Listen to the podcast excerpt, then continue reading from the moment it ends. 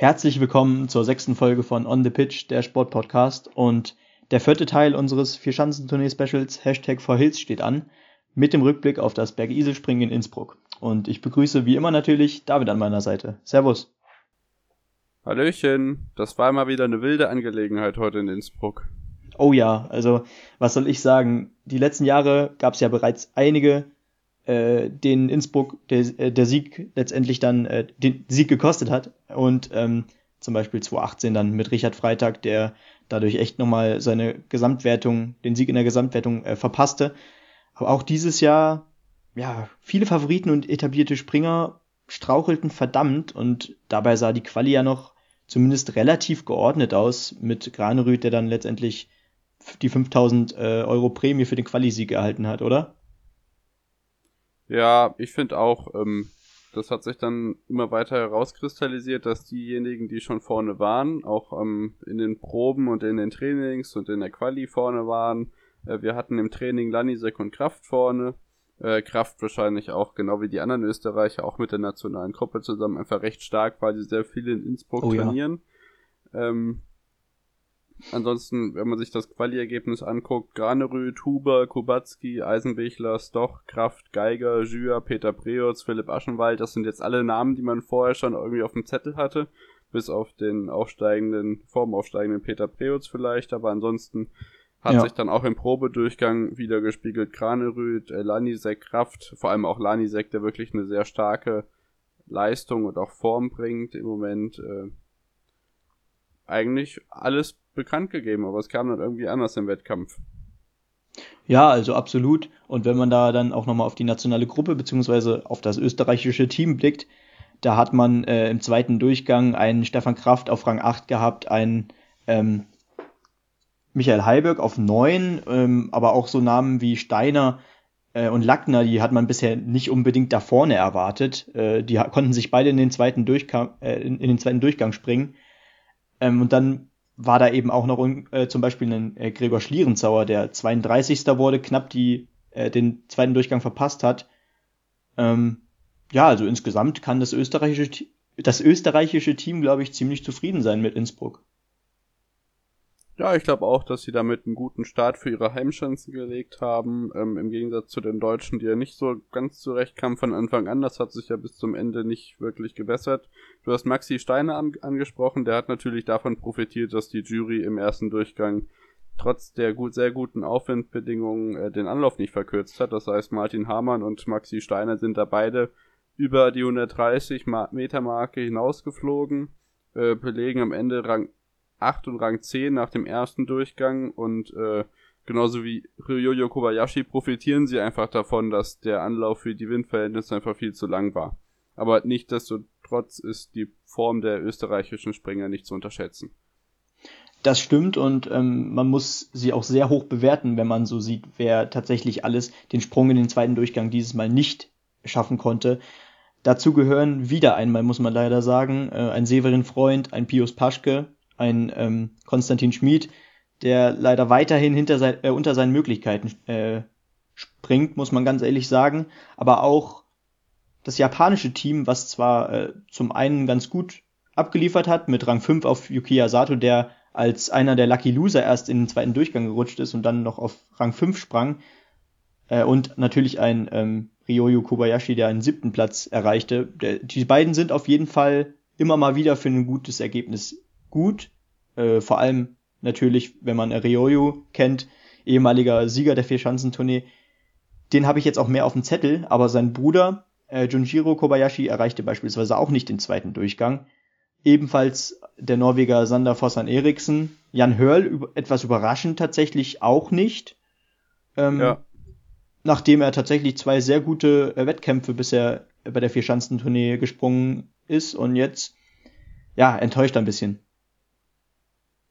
ja, weiterhin äh, im ersten Durchgang rausgeflogen. Äh, Simon Ammann, Jevgeny Klimov zum Beispiel, Schiffner, Gigayela, die ja allesamt äh, schon einigermaßen bessere Platzierungen zu bieten hatten, aber insgesamt, um nochmal die Österreicher zu unterstützen, alle Österreicher erstmal für den Wettkampf qualifiziert, bis auf Stefan Reiner, der in der Quali schon ausgeschieden ist.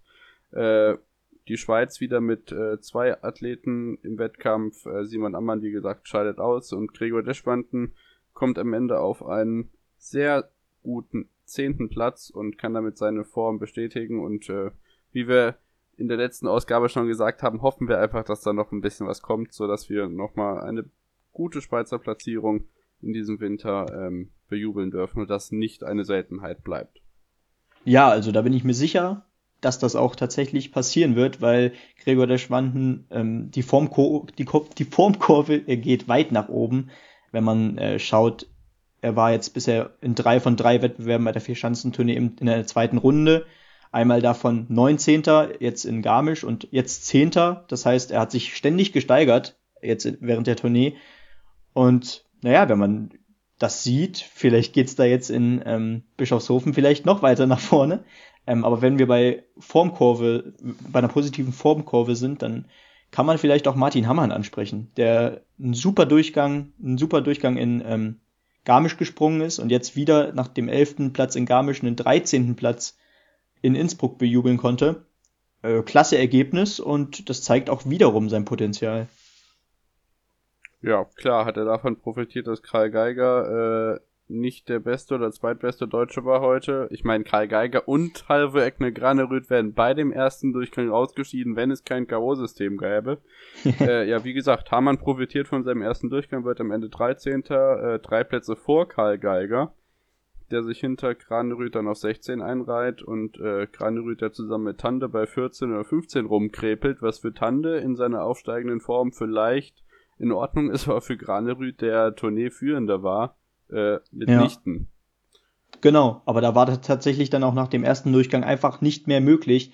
Ähm, das war natürlich echt erschreckend, würde ich schon fast sagen, ähm, was ja, da absolut. zum einen ähm, das deutsche Team hat nicht abgeliefert, äh, bei allem Respekt vor Martin Hammer natürlich, der hat einen super Wettbewerb gemacht, aber ähm, ein Karl Geiger muss davon Glück sprechen, dass er auf Simon Ammann getroffen ist, der ähm, tatsächlich das Duell trotzdem nicht gewinnen konnte gegen einen schwachen Kai Geiger in Durchgang 1 und ähm, der dann als 30. sozusagen in Durchgang 2 rutscht, Kai Geiger. Ebenfalls ein Markus Eisenbichler, der äh, von 15 in den zweiten Durchgang geht. Beide konnten dann zwar noch einiges rausholen. Äh, Kai Geiger wurde am Ende 16. Ähm, Eisenbichler Sechster, äh, was wiederum zeigt. Ja, immerhin. Ja, absolut. Es war wieder eine Aufholjagd, wie wir, wie wir sie dieses Jahr schon äh, öfter erlebt haben, beziehungsweise in dieser Vierschanzentournee von den beiden.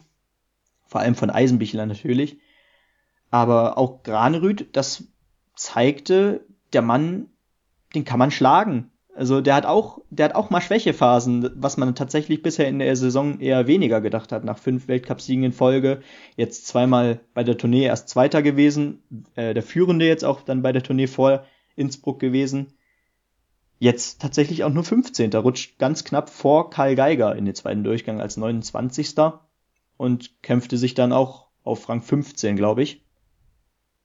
Das naja, das mit dem 29. ist ja immer so eine ganz lustige Angelegenheit. Ich glaube, bereinigt im Ergebnis von der ersten Runde. Ja, ja. Ich kann mal gerade nachschauen. Dadurch wäre. Äh, ja, das dadurch wird hier nicht so schön aufgeführt. Ich glaube, ich hatte das getweetet. Ähm, eigentlich wären nämlich Gregor Schlierenzau, Chiro Kobayashi ja, ja. und Shiga Yela zum Beispiel vor Kranerüth und Geiger. Genau, und dann das. die Favoriten gleich raus. Das macht's halt echt, das macht eben diesen, diesen K.O.-Modus aus. Ähm, natürlich ärgerlich, vor allem für Gregor Schlierenzauer in meinen Augen, der ordentliche Sprünge gezeigt hat. Ähm, Karl Geiger muss da echt von Glück sprechen. Äh, da hat ihm tatsächlich diese, dieses K.O.-Duell dann noch ähm, die Möglichkeit gegeben, überhaupt äh, Weltcup-Punkte hier noch äh, mitzunehmen. Ansonsten wäre hier tatsächlich gar nichts möglich gewesen in Innsbruck und das hätte natürlich schon wehgetan.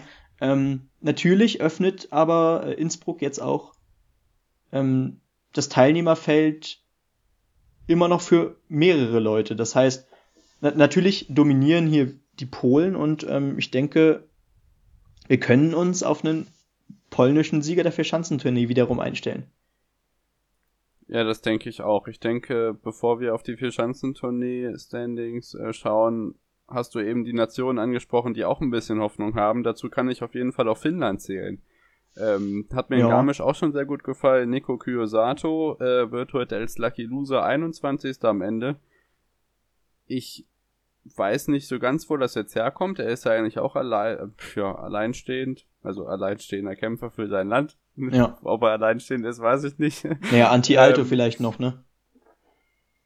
Ja, ja, aber Anti-Alto ist ja heute auch eher unter ferner Liefen gewesen. Er ja, klar. 27. geworden. Aber es ist schon mal schön, dass man da noch wen hat. Ähm, also es sind alle drei Preots-Brüder im zweiten Durchgang, äh, wobei man mit Glück sprechen muss, dass das überhaupt passiert ist, weil Dom und Zähne Preots beide äh, Lucky Loser sind, genau wie Johann André Vorfang. Äh, landen am besten am Ende zwischen Platz 23 und 30.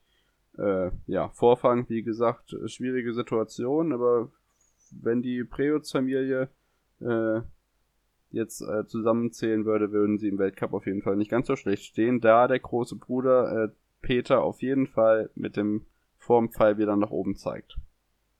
Ja, genau, also Peter Preutz ähm, kommt langsam wieder in seine Form, nicht, er ist noch längst nicht wieder der alte, aber vor allem, vor allem äh, denke ich, äh, wird ihn jetzt auch pushen, dass er natürlich da jetzt auch einen äh, Mann hat, der ihn so ein bisschen äh, drückt von hinten, sag ich mal, beziehungsweise der vielleicht sogar schon der beste Slowene ist. Das ist Ance Lanisek, der jetzt tatsächlich einen zweiten Platz feiern konnte in Innsbruck und für mich auch ganz klar momentan der beste Slowene ist, den äh, es im Skispringen gibt. Ja, das stimmt auf jeden Fall. Und äh, in der letzten Episode haben wir gesagt, der beste österreichische Skispringer, den wir zurzeit haben, ist Philipp Aschenwald. Jetzt mal abgesehen von den Platzierungen von Stefan Kraft in den verschiedenen Durchgängen in Innsbruck, muss man jetzt aber sagen, Aschenwald wird am Ende nur viertbester Österreicher, sogar der äh, Schanzenrekordhalter. Äh, Michael Heiberg wird am Ende neunter, reiht sich direkt hinter Stefan Kraft ein und auch Daniel Huber landet noch vor Philipp Aschenwald. Der kann also seine Form auch nicht so ganz äh, beibehalten, obwohl er eigentlich recht gute Sprünge abgeliefert hat im ersten Durchgang. Aber irgendwie, na gut, er landet beide Male bei 123. Ist halt solides Mittelmaß, kriegt immer ja. 18er Noten es ist am Ende dann halt auch nur Platz 22 und da kannst du der Gesamtwertung dann eigentlich auch keinen großen Sprung mehr machen. Ähm, auf die Haltungsnoten generell würde ich nochmal zu sprechen kommen. Das war nämlich heute wieder etwas fragwürdig teilweise. ja. Äh, Karl Geiger kriegt in seinem ersten Sprung viermal 17,5 und einmal die 18,0.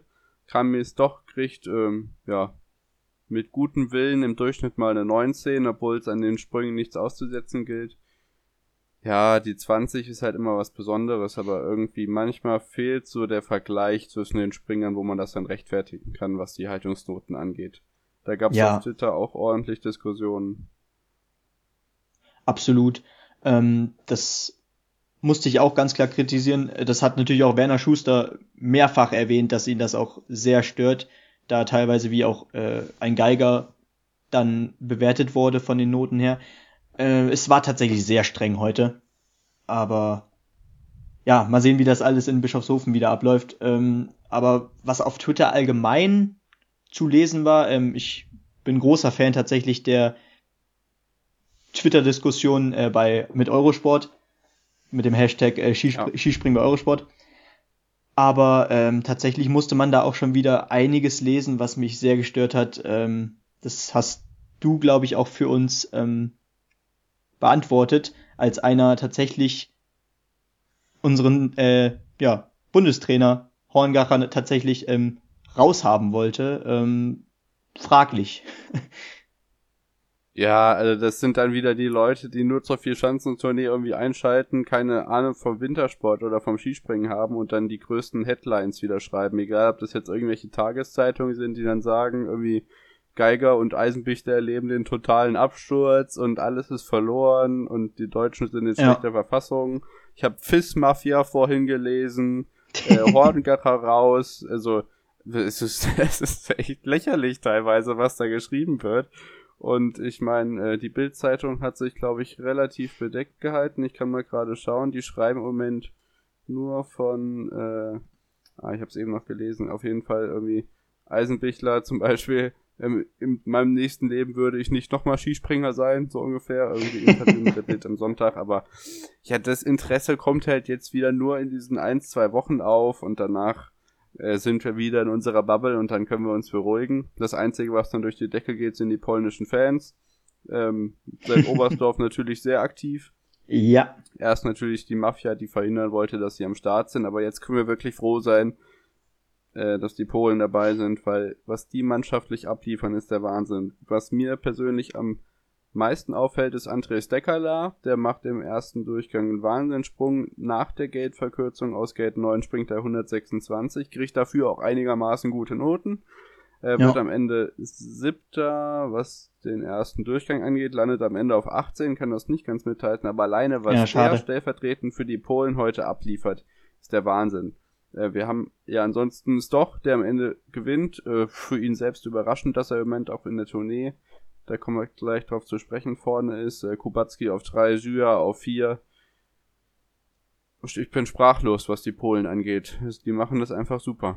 Ja, also in der Teamwertung gesehen ist Polen auf jeden Fall, ich glaube, das habe ich auch schon in der letzten Folge gesagt, das am besten, das beste Team. Das muss man einfach sagen. Man hat mit Stoch und Kubacki zwei äh, Männer, die in, auf jeder Schanze zeigen können, dass sie äh, zur Weltspitze, zur vorderen Weltspitze gehören. Jetzt haben wir da noch einen Piotr Schua, der unfassbar konstant ist mittlerweile, äh, fast ständig in den Top 10 sich befindet, meistens sogar Top 6, Top 5. Und natürlich, wie du gerade eben angesprochen hast, ein Stekala ist dann immer noch da, der auch schon mehrere Top 10 Plätze verbuchen konnte, einen siebten Platz unter anderem. Und selbst einen Muranka oder Kott, beide können äh, äh, beide können sich Punkte erspringen, auch wenn das jetzt beispielsweise vor allem für Moranka nicht funktioniert hat in äh, Innsbruck. Aber die Breite, die macht's tatsächlich bei den Polen. Ja, wenn man sich jetzt mal den Nations Cup ansieht, da haben sie jetzt in Innsbruck äh, die Norweger und die Deutschen überholt, ähm, holen zusammen 235 Weltcup-Punkte, im Vergleich dazu die Norweger 62 und die Deutschen 75, die damit sogar weniger Punkte holen als zum Beispiel Japan. Ähm, das ist schon beeindruckend, was die mannschaftlich abliefern. Und ich denke, da kann man auch so einzelne Ausreißer nach unten dann verkraften, wenn man eben drei unter den Top 4 stehen hat. Und naja. damit würde ich, glaube ich, auf den Gesamtstand in der Vierschanzentournee überleiten, wenn du nicht noch was zum Beck Isel hast. Nee, sehr gerne. Mach das. Ähm, ja, wie gesagt, der eben schon angesprochene Kamis Doch ist jetzt auf Platz 1, äh, liegt bei 809 Punkten und somit äh, grob überschlagen 15 Punkte vor seinem Teamkollegen David Kubacki, der ja in Bischofshofen, wie wir gelernt haben, die letzten Jahre sehr gut zurechtkommt. Hat er ja letztes Jahr gewonnen und äh, seinen Tourneesieg unter Dach und Fach bringen können. Ja. Granerüth und Geiger können sich noch auf 3 und 4 halten, haben allerdings nochmal 5 bzw. 10 Punkte Rückstand auf Kubacki. Das wird noch sauschwer, dass die da hinten rankommen. Eisenbichler jetzt noch auf 5. Lanisek pirscht sich ein bisschen ran, ist jetzt Sechster, ähm, hat ja, knapp 40 Punkte Rückstand aufs Doch. Das ist dann ja. natürlich schon nicht mehr einholbar. Äh, ansonsten können wir die, die aufstrebende Form von Kobayashi und Preot sehen auf 7 und 11 äh, Stekala auf 10, Aschenwald auf 9. Ich denke, die Tendenzen sind klar, aber so ein paar Verschiebungen könnte es noch geben, weil eben in Bischofshofen auch einige Punkte gut zu machen sind. Ja, also absolut. Und ich denke auch, ähm, da müsste es schon mit dem Teufel zugehen, in meinen Augen, ähm, wenn das äh, ein Graneröd oder ein Geiger tatsächlich noch hier äh, zur Gesamtwertung der Vierschanzentournee schafft. Äh, das wird ein Kampf zwischen Stoch und Kubacki sein bin ich mir zu 99 Prozent sicher.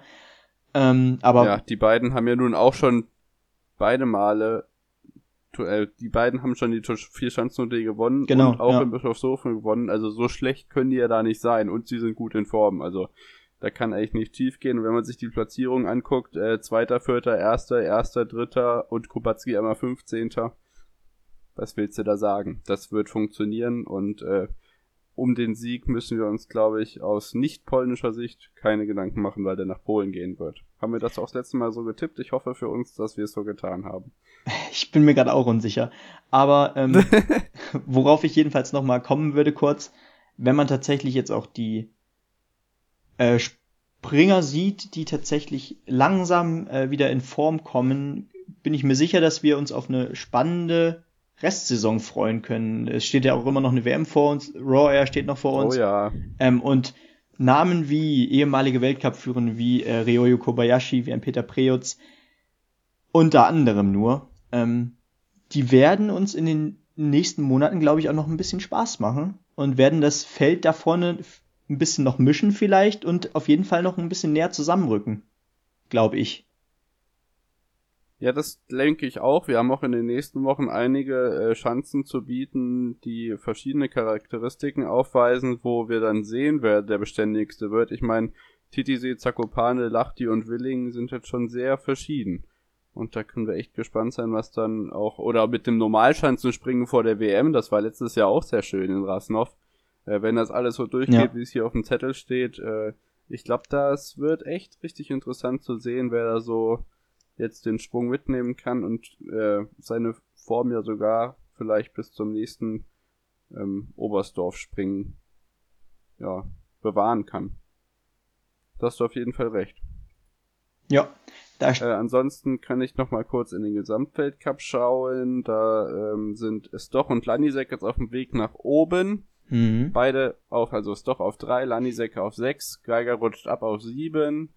Eisenbichler und Granerüth äh, noch auf 2 und 1 vorne, aber der Abstand verringert sich langsam. Stoch kommt näher und ich denke, wenn er jetzt die nächsten Springen weiter in der Form springt, wie er das jetzt heute getan hat, und das wird er auf jeden Fall tun, weil er keinen Formeinbruch erleben wird so schnell, denke ich, weil der ist das gewohnt, der kann auf lange Zeit auf dem Niveau springen, äh, ja, es ist nur eine Frage der Zeit, bis da vorne noch ein bisschen mehr Bewegung reinkommt. Sie haben natürlich schon einen ordentlichen Vorsprung ausgebaut. Ich meine, äh, Granerüth hat auch fünfmal hintereinander gewonnen, aber irgendwann ja. schmilzt auch das mal. Ähm, ja. Ansonsten können wir gespannt sein, wie das Ganze ja. in Bischofshofen jetzt äh, ausgeht. Äh, die allgemeine Spannung ist etwas verflogen heute, finde ich, äh, trotz der Tatsache, dass es ein bisschen chaotisch war. Aber äh, Bischofshofen ist auch immer ein schönes Springen. Wieder nochmal Nachtspringen. Natürlich auch wieder oh, ohne oh, yes. Zuschauer, ist ein bisschen schade, aber ich glaube, das wird spektakulär und dann ja. müssen sich die Springer auch wieder umstellen, weil es ein unheimlich flacher Anlauf ist und äh, auch keine einfache, einfach zu springende Schanze. Ja, und ich denke, ähm, für uns wird es dennoch äh, sehr spannend werden. Erstens ist natürlich ähm, die Gesamtwertung noch längst nicht gemacht für die Tournee. Und zweitens ähm, hofft man natürlich auch, dass unsere deutschen Athleten dann noch ein bisschen zumindest zeigen können, wohin sie springen können. Äh, ein Severin Freund, hoffentlich erreicht er nochmal den zweiten Durchgang. Ein Konstantin Schmid braucht jetzt dringend wieder Selbstvertrauen und das würde er definitiv mit ein paar Weltcup-Punkten wieder hinbekommen. Ein Pius Paschke mhm. hat diese Saison genauso schon gezeigt, wo es hingehen kann. Und ja, ich hoffe da einfach auf eine konstante Teamleistung, zumindest im letzten Rennen, damit die Tournee zumindest nochmal erfreulich endet für uns. Ja, ich denke auch für die deutschen Springer ist es ganz wichtig, den Schwung mitzunehmen, weil sie jetzt eben auch, ich habe es eben schon mal angesprochen, ordentlich Druck durch die Medien auch bekommen. Ich denke, das geht auch nicht spurlos an einem vorbei, dass man dann für den normalen Weltcup trotz wieder so ein bisschen Selbstvertrauen tanken kann. Das hoffe ich für Bischofshofen ganz schwer. Und falls es sonst nichts weiter gibt, können wir vielleicht auf unsere nächsten Ausgaben verweisen. Genau, denn morgen schon steht dann der Rückblick auf die letzte Woche an. Das heißt, unter anderem gibt's zu diesem Bundesligaspieltag, der momentan stattfindet, einen Rückblick. Dazu natürlich ähm, na, zu den anderen Highlights, die die letzte Sportwoche eben zu bieten hatte. Unter anderem stand ja das Handball Champions League Finale an. Die Darts WM geht heute, äh, geht heute Abend aufs Ende zu mit dem Finale und das sind nur so ein paar Sachen, die wir auf jeden Fall morgen ansprechen werden. Äh, freut euch da auf jeden Fall drauf. Und am 6.1. gibt's dann natürlich am äh, um 19 Uhr circa, beziehungsweise am Abend, gibt's dann die Aufnahme für Bischofshofen. Das heißt, da blicken wir zurück auf Bischofshofen, den, äh, die letzte Chance der Tournee, aber natürlich blicken wir da auch nochmal insgesamt auf die Tournee zurück und was im Kopf bleibt nach dieser Tournee und was danach vielleicht noch auf uns wartet. Genau, ich denke, das sind jetzt nochmal einige spannende Ausgaben, die uns bevorstehen, bevor dann äh, ja beides wieder so in den normalen Trott reinkommt. Das heißt, die Bundesliga kommt so wieder rein in den Trott und die, die Skisprungwelt äh, erholt sich vom Vier-Schanzentournee-Hype und geht auch erstmal wieder in die ruhigeren Wettkampfwochen. Ich denke, es bleibt auf jeden Fall spannend. Ähm, ich hoffe, euch hat die Aufgabe oder wir hoffen, die Ausgabe hat euch gefallen. Ihr dürft euch, ihr dürft uns gerne bei Twitter folgen, ähm, onthepitch-pod. Und ansonsten hören wir uns schon morgen wieder. Ich wünsche noch einen schönen Tag und empfehlt uns gerne weiter. Tschüss. Ciao.